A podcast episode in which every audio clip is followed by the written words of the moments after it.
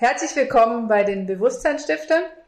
Heute habe ich wieder einen Gast bei mir, beziehungsweise einen virtuellen Gast, die Andrea Erhardt. Die wird sich gleich nachher selber vorstellen. Wir haben heute den Schwerpunkt des Themas Loslassen.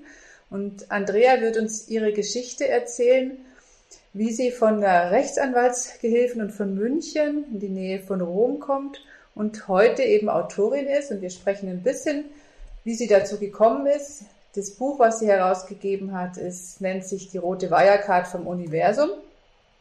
Wie ich für 75.000 Euro mein Bewusstsein entwickelt habe oder erweitern durfte oder auf dem Weg der Erweiterung ist. Da werden wir drüber sprechen, weil wir ja nie am Ende sind. Herzlich willkommen, Andrea. Danke für die Einladung, liebe Tanja.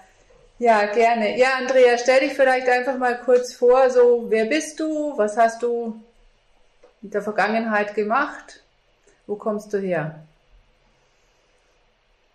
Ja, ich bin 1982 in einem kleinen Dorf in Bayern geboren und habe eben so ganz normale Laufbahn gemacht, Abitur.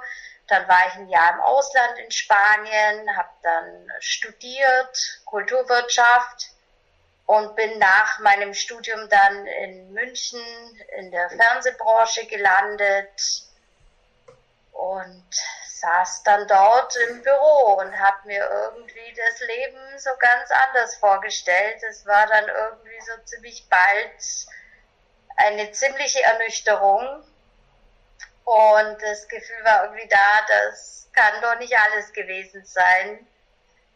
Da muss doch irgendwie noch mehr geben. Wann kam das Gefühl Und bei dir zum ersten Mal auf? Also ich, ich würde schon von Anfang an bei meinem ersten Job gemobbt. Mhm. Von daher war das irgendwie relativ schnell dann. Es war natürlich ein ziemlicher Schock, weil da gehst du so völlig motiviert aus dem Studium endlich in die große Welt und jetzt kannst du was bewirken.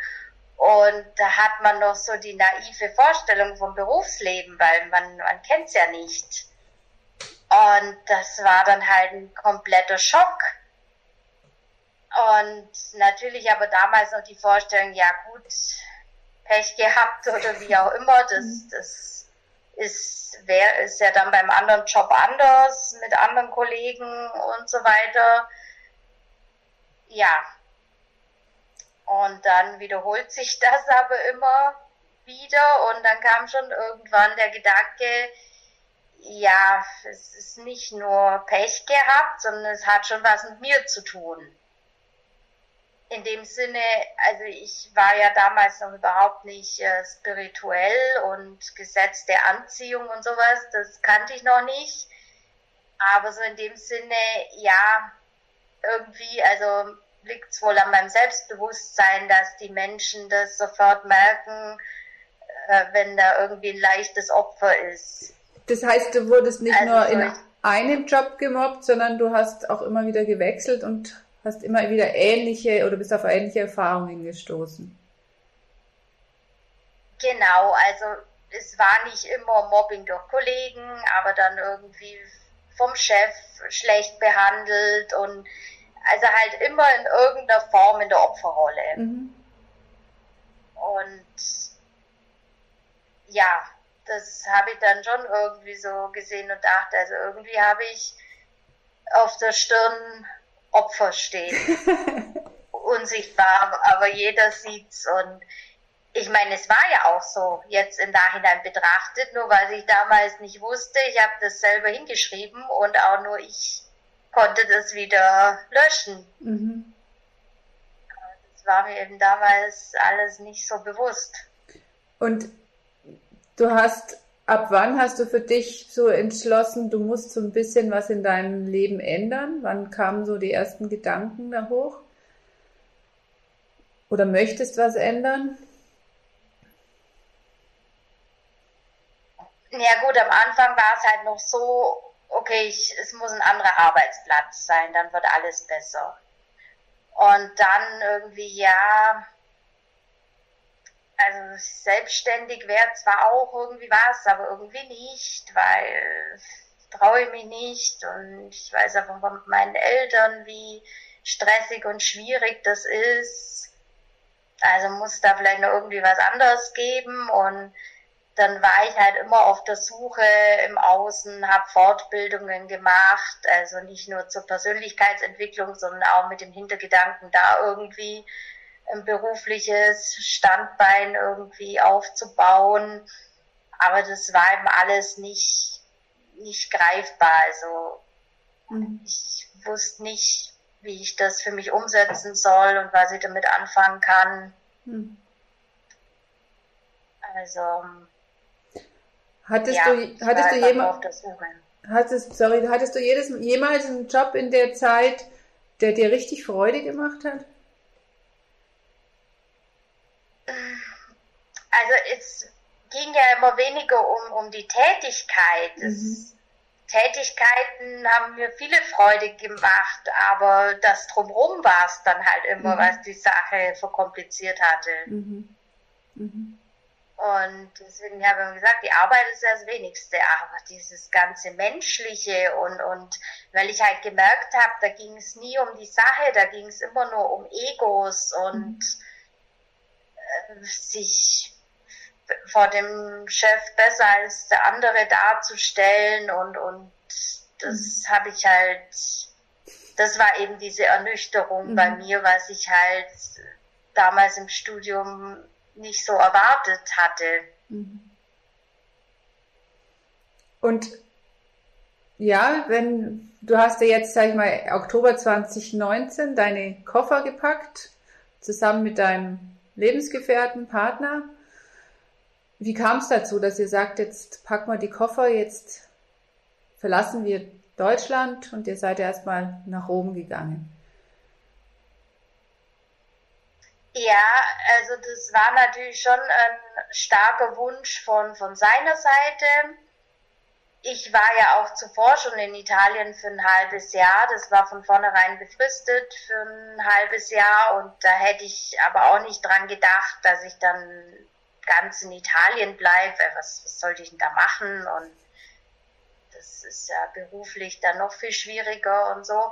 Und ich hätte auch ohne ihn hätte ich das auch nicht gemacht.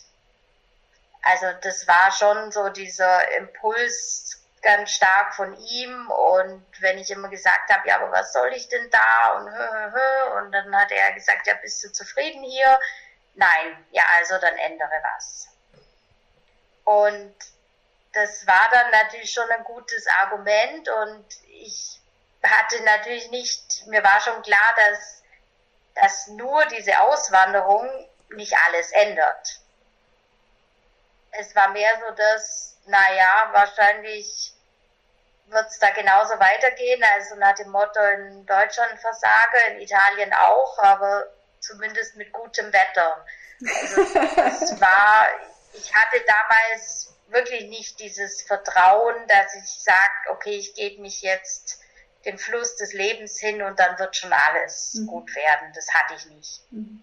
Ich habe nur so gedacht, nein, dann halt geht's genauso weiter, aber besser in Italien oder so. Hattest du irgendwelche Ängste?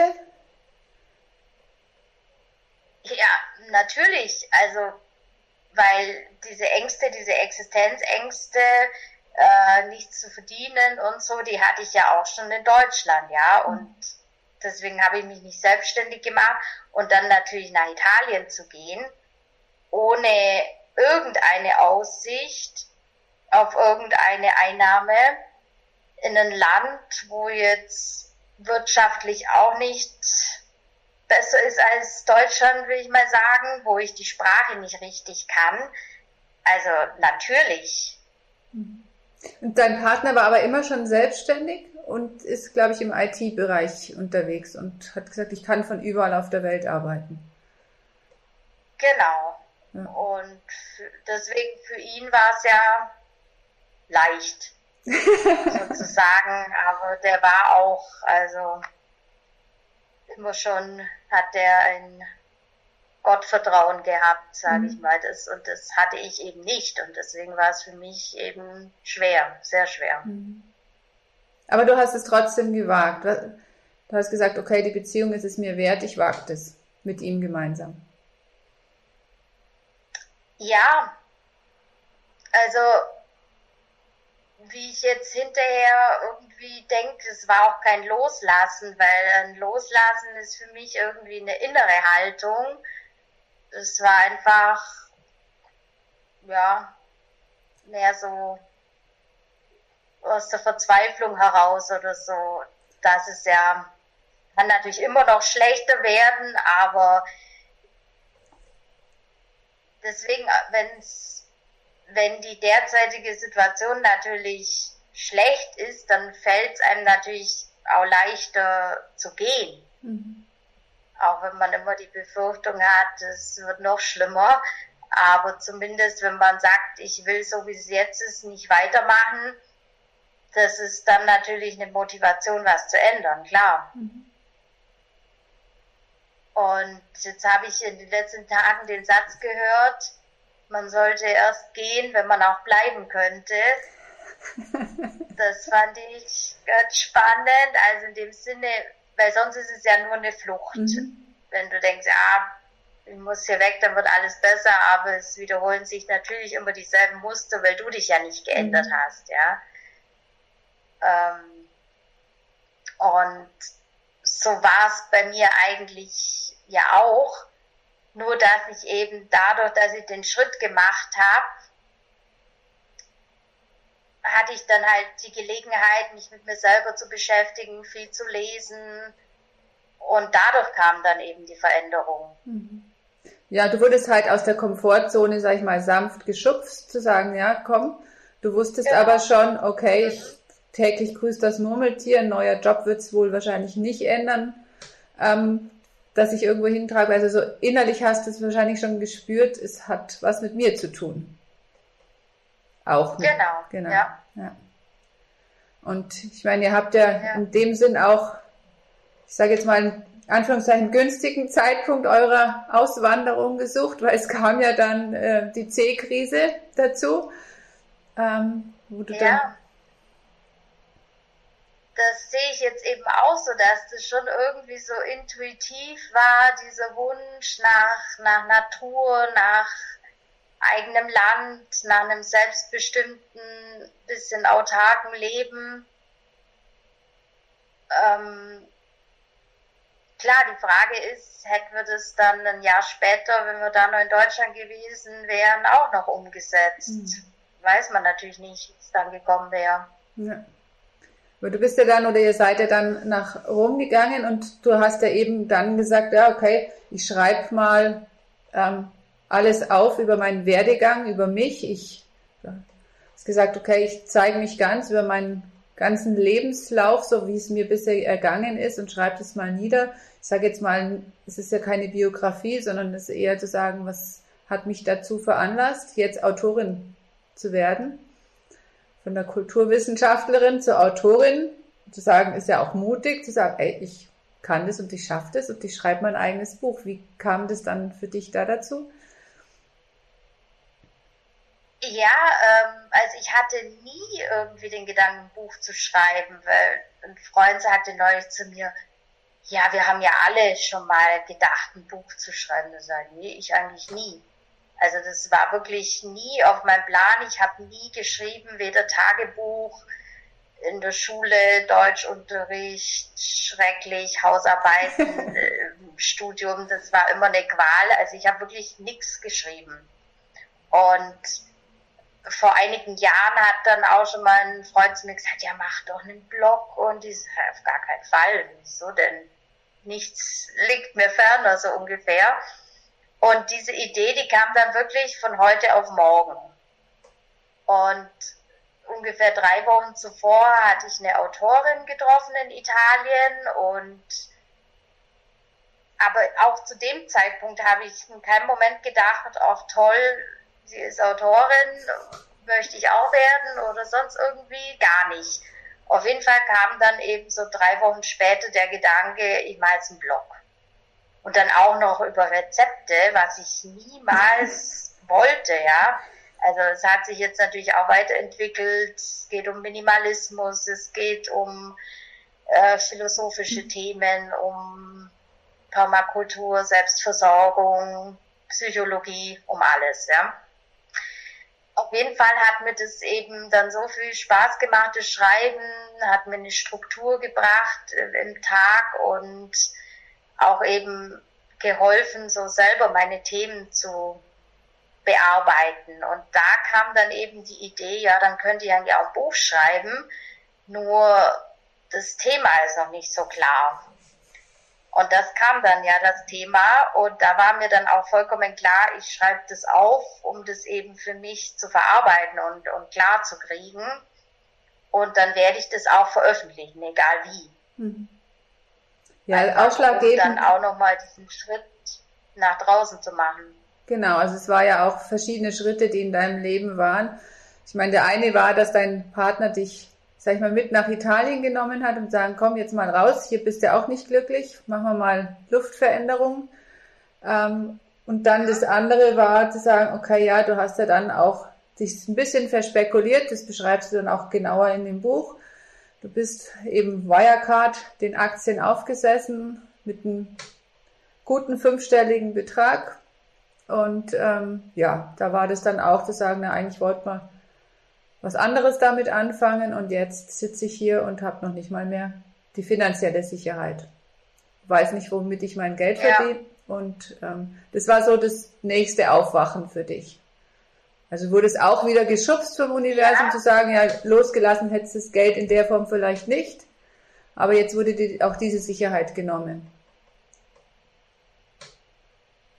Genau, und man hat ja immer irgendwie zwei Möglichkeiten, die Dinge zu sehen und für sich zu nutzen. Und irgendwie wahrscheinlich wäre naheliegend zu sagen, das ist jetzt vielleicht ein Zeichen, dass das eine Riesenschnapsidee war mit Italien, dass das der völlig falsche Weg ist, dass wir kein Haus kaufen sollen. Deswegen ist das Geld jetzt weg oder wie auch immer.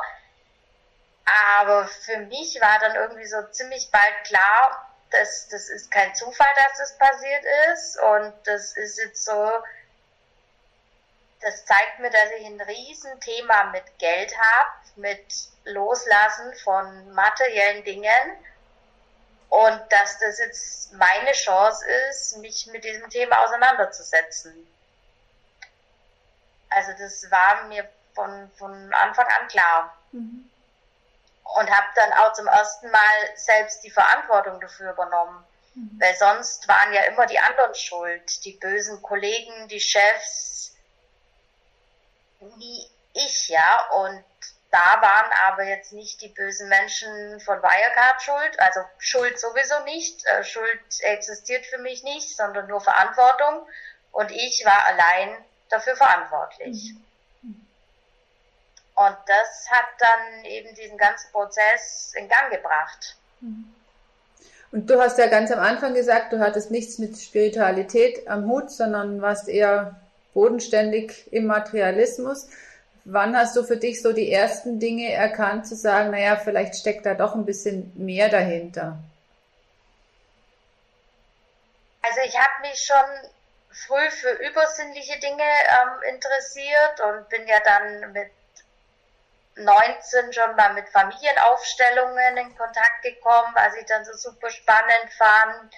Dann kam äh, die Tierkommunikation dazu und äh, dann habe ich angefangen zu pendeln. Also ich habe da schon gesehen, da gibt's was, ja.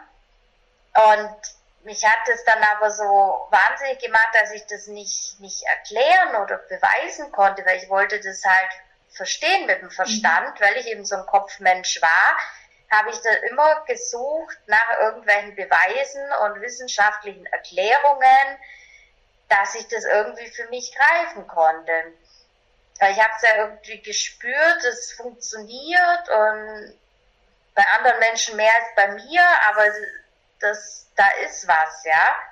Also da war schon klar, dass es da was gibt, aber ich konnte das eben nicht so wirklich einordnen und begreifen und schon gar nicht für mein Leben irgendwie nutzbar machen, ja. Mhm. Also am Anfang habe ich noch gedacht, ja, vielleicht ist da eine Art Berufung oder so, dass ich vielleicht als, als Tierkommunikatorin arbeiten kann. Ähm, aber so im Sinne, dass ich das für mich persönlich, für meine Lebensweise nutzen kann, das war mir natürlich da noch nicht klar und wie das alles zusammenhängt. Mhm. Hast du heute mehr Erklärungsmodelle für deinen Kopf bekommen oder bist du gesagt, ich brauche die gar nicht mehr und ich bin mehr im Gefühl drin? Ja, ähm, genau das, weil mit dem Kopf kannst du es eben nicht begreifen. Und da war ich dann eben an dem Punkt, wo ich dann den Verstand loslassen konnte und da war dann alles klar. Mhm. Da waren dann alle Antworten da. Mhm. Und das, diese Klarheit habe ich jetzt auch noch mitunter, natürlich nicht immer, aber das ist schon schön. Also da brauche ich dann keine Expertenmeinungen und wissenschaftliche Beweise mehr, weil dann ist das Gefühl eben da und das ist dann wichtig. Also das ist, du sagst, es ist im Prinzip, es ist mal da und weniger da. Es ist wie so ein Pendel hin und her, weil es auch was immer wieder wahrscheinlich mit dem Kopf macht, oder? Oder der Kopf dazwischen funkt. Ja, klar. Ähm, es ist natürlich immer ein, ein Zustand, das geht auf und ab und dann ist man wieder im Kopf, wie du sagst. Mhm es ist kein gleichbleibender Zustand. Ist leider nicht, das bleibt immer da oben und man bleibt in diesem Flow drin, wie, wie es einem so immer mal wieder verkauft wird, wo man dann immer denkt, man hat immer den Flow, sondern es gibt halt Momente, in denen man den Flow dann hat, wenn man tatsächlich in den Dingen drin ist, ja, wo man sich wohlfühlt. Wahrscheinlich auch, wenn du im Schreiben bist, oder? Genau, das ist natürlich so dieses Flow-Gefühl. Aber klar, das ist nicht immer. Ja. Und es ist wahrscheinlich Übungssache, je öfter man das macht und auch mit Meditieren und so zusammen, dass man dann öfter in solchen Zuständen ist, aber da fällt man auch schnell wieder raus. Ja, wenn man dann in vielen alten Muster dann wieder drin ist, wie wir in unserem Vorgespräch besprochen ja, ja. haben. Genau. Ja. Ähm, ist dein Partner auch auf dem Weg immer mitgegangen oder hat er gesagt, du, ich habe eh sowieso das, dieses Gottvertrauen, ich weiß, dass wir in irgendeiner Form geführt sind? Ja, das hatte er schon und also er hat auch jetzt in der Zeit eine gewisse Entwicklung gemacht. Ähm, ist aber jetzt nicht ganz so spirituell wie ich. Mhm. Also deswegen, ich stelle es mir so vor, er war zwar vorher schon weiter, aber ich habe ihn jetzt überholt. Mhm. Also weil natürlich aufgrund dem, was mir passiert ist, war das halt wirklich eine, eine dramatische mhm. Entwicklung, mhm. eine schnelle Entwicklung.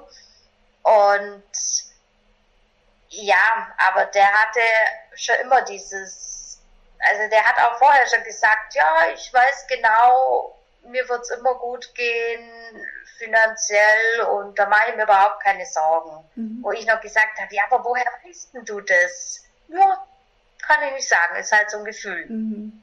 Jetzt kann ich das nachvollziehen, ja. Mhm. Und und jetzt bin ich natürlich mitunter sehr in dieser spirituellen Welt drin, was ihm dann mitunter auch zu viel ist. Mhm und wo sich dann oftmals aufregt und aber dann manchmal auch ein paar Tage später kommt und sagt, ja, du hast recht. ja. ja. Ja, ist doch schön, sehr schön. Und du heute, also ihr, ihr könnt in dem Buch, das, da beschreibt dir Andrea, deswegen will ich auch gar nicht so auf den Inhalt eingehen, beschreibt letztendlich da ihren gesamten Werdegang blende auch im Nachgang das alles nochmal ein, da wo ihr das beziehen könnt und sagt es auch nochmal. Ähm, und das, für mich ist jetzt einfach, dass wir sagen, ja, wie war so ein bisschen, wer steckt dahinter, hinter dem Buch, damit ihr einfach auch alle einen Eindruck davon bekommt und auch Menschen erlebt, die in dem Loslassen-Prozess einfach sind, weil heute ist sie eben Buchautorin, von der Kulturwissenschaftlerin zur Buchautorin und du hast ja jetzt, oder ihr habt ja auch jetzt einen eigenen Garten seit einem Jahr. Genau. Ja. Also ihr habt, Olivenbäumen. genau, ihr habt eben auch dann trotzdem, sag ich mal, dem Unglück mit Wirecard oder deinen Entwicklungssprung mit durch Wirecard, Ja. ähm, dann trotzdem ein Haus gefunden und den Schritt trotzdem weitergemacht. Ja, und genau, weil ich sage jetzt auch irgendwie im Nachhinein, dass ich nicht trotz Wirecard, sondern dank Wirecard dieses Haus habe. Mhm. Das war natürlich so meine Vorstellung mit dieser äh, Investition und mit diesem Wagnis, dass ich dadurch dann schnell zu viel Geld kommen könnte, um dann, damit wir uns eben ohne Kredit oder was auch immer das Haus kaufen könnten. Und jetzt ist es letztendlich auch so gekommen.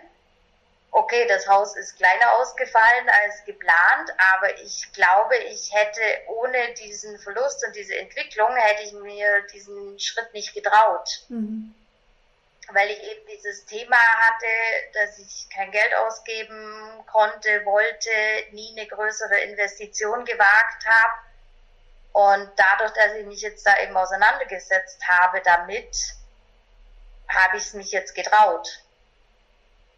Genau. Und was eben nicht heißt, dass jetzt alles Friede, Freude, Eierkuchen und ohne Herausforderung und glatt geht. Aber muss ja nicht. Genau, dafür würden wir ja nichts lernen, würden wir uns ja nicht weiterentwickeln. Ja. Ja. Ja. Ja, ja. Also das ist, glaube ich, immer dieses Missverständnis, was ich auch hatte irgendwie, wenn du, weil es immer heißt, ja, wenn immer so Dinge passieren in deinem Leben, Krankheiten und sonstige Schicksalsschläge, dann bist du nicht auf deinem Seelenweg. Soll heißen, oder denkt man sich dann so, ja, wenn ich dann auf meinem Seelenweg bin, dann, dann muss ja alles glatt gehen. Genau. Dann passiert nichts mehr. Sehe ich jetzt auch anders, weil man wird ja dann schon immer wieder so vom Universum geprüft. Willst du es wirklich? Wie weit gehst du? Also von daher denke ich so, diese Prüfungen und Herausforderungen, die hat man immer. Mhm. Nur wenn es dann immer wieder die gleichen sind, in die gleiche Richtung, dann ist es, denke ich, ein Hinweis, dass man nicht auf, auf dem richtigen Weg ist. Mhm. Ja, sehr Ja. schön. Ja, sehr schön. Ja, ähm, möchtest du den Zuhörern noch so zum Abschluss irgendwie eine Botschaft mitgeben, so für dich, wo du sagst, ja, das waren so die Erkenntnisse in meinen, das ist ja alles, sag ich mal, in den letzten zwei Jahren alles erst passiert, so in deinem gesamten Leben, es ist ja schon ein interessanter Lebensabschnitt. Genau, und deswegen habe ich das halt auch noch so präsent, wie es vorher war. Weil bei vielen ist es ja ein Prozess, der über, weiß ich nicht, viele Jahre oder gar Jahrzehnte geht und dann, dann merkst du diese Veränderung nicht. Aber bei mir war das wirklich so ungefähr, wie wenn ein Schalter umgelegt worden war und dann war plötzlich alles klar Mhm. Das, das Urvertrauen war da, das war alles so leicht und aber gleichzeitig wusste ich auch noch, was es für ein Kampf vorher war. Mhm. Und das, das wollte ich dann irgendwie den Menschen irgendwie mitteilen. Andererseits denke ich, ja, man muss es trotzdem irgendwie selber erlebt haben. Nur mit Ratschlägen erreicht man die Menschen eben nicht und jeder muss natürlich seinen, seinen Weg gehen.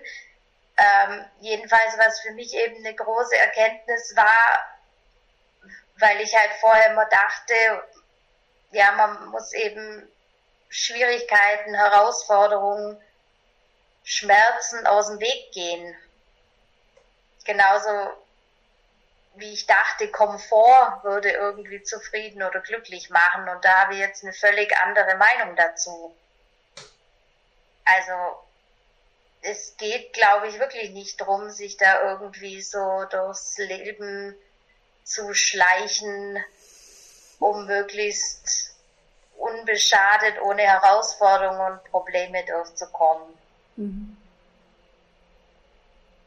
Und viele sagen ja auch, ja, aber es darf natürlich auch leicht gehen und es muss nicht immer Arbeit sein. Aber meine Erfahrung ist halt, klar, ich kann nur von mir reden, ähm, zunächst geht's nicht ohne Schmerzen und Herausforderungen. Mhm. Dann hinterher darf es leicht gehen und es wird dann auch leichter.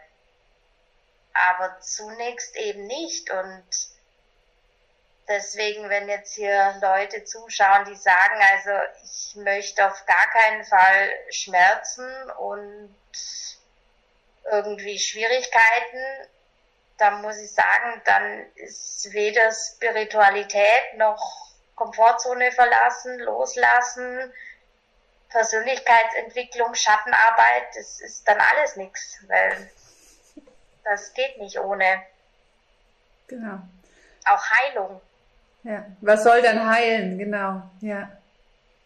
Ja, sehr schön. Ja. Ähm, magst du noch auf deinen Blog hinweisen, weil du hast ja auch, schreibst ja auch regelmäßig so aus deinem Alltagsleben.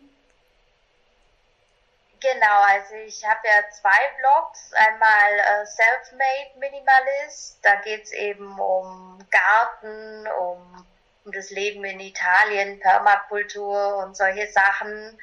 Und auf Kommunikane, geht es um Tiere, aber auch Philosophie und Psychologie und um Gott und die Welt, weil es gehört ja alles zusammen. Ja, sehr schön. Und ich sage nochmal kurz das Buch, ich halte es auch nochmal rein. Das ist die rote Wirecard vom Universum, wie ich für 75.000 Euro mein Bewusstsein erweiterte. Und das Ganze ist im Lebensgut Verlag, ein kleiner Verlag in München erschienen.